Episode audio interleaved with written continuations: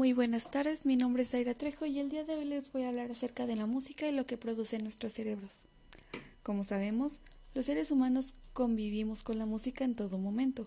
Es un arte que nos hace disfrutar de tiempos placenteros, nos estimula a recordar hechos del pasado, nos hace compartir experiencias de todo tipo. Pero, ¿qué es eso completamente natural que se produce a través de complejos y sorprendentes mecanismos neuronales? Bueno, es por eso que desde las neurociencias explicaré qué es lo que le hace la música a nuestros cerebros. Existen diversas teorías sobre esta coexistencia íntima con la música en la evolución.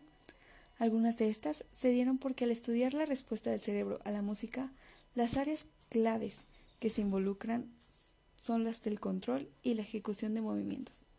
Algunos científicos, a su vez, sugieren que la influencia de la música sobre nosotros puede haber surgido de un hecho fortuito, por la capacidad de ésta para secuestrar sistemas cerebrales construidos para otros fines, tales como el lenguaje, la emoción y el movimiento. La música está considerada entre los elementos que causan más placer en la vida. Liberan dopamina en el cerebro como también lo hacen la comida, el sexo y las drogas.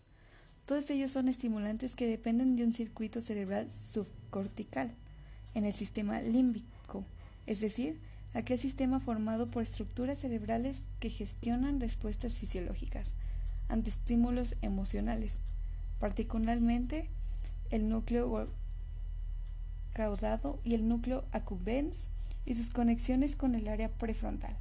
Los estudios que muestran activación ante los estímulos mencionados revelan un importante solapamiento entre las áreas, lo que sugiere que todos activan un sistema en común.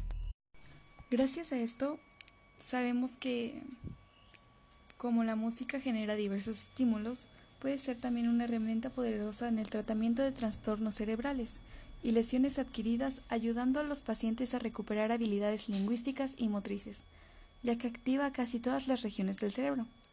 Estudios de neuroimagen muestran que tanto al escuchar como al hacer música se estimulan conexiones en una amplia franja de regiones cerebrales, normalmente involucradas en la emoción, la recompensa, la cognición, la sensación y el movimiento. Las nuevas terapias basadas en la música pueden favorecer la neuroplasticidad, nuevas conexiones y circuitos que compensan en parte las deficiencias en las regiones dañadas del cerebro. Es por esto que la música puede ayudarnos a mejorar mucho nuestras vidas. Y bueno, esto es, todo por hoy. Es todo lo que les voy a compartir este día y espero que esta información les sirva. Muchas gracias y hasta la próxima.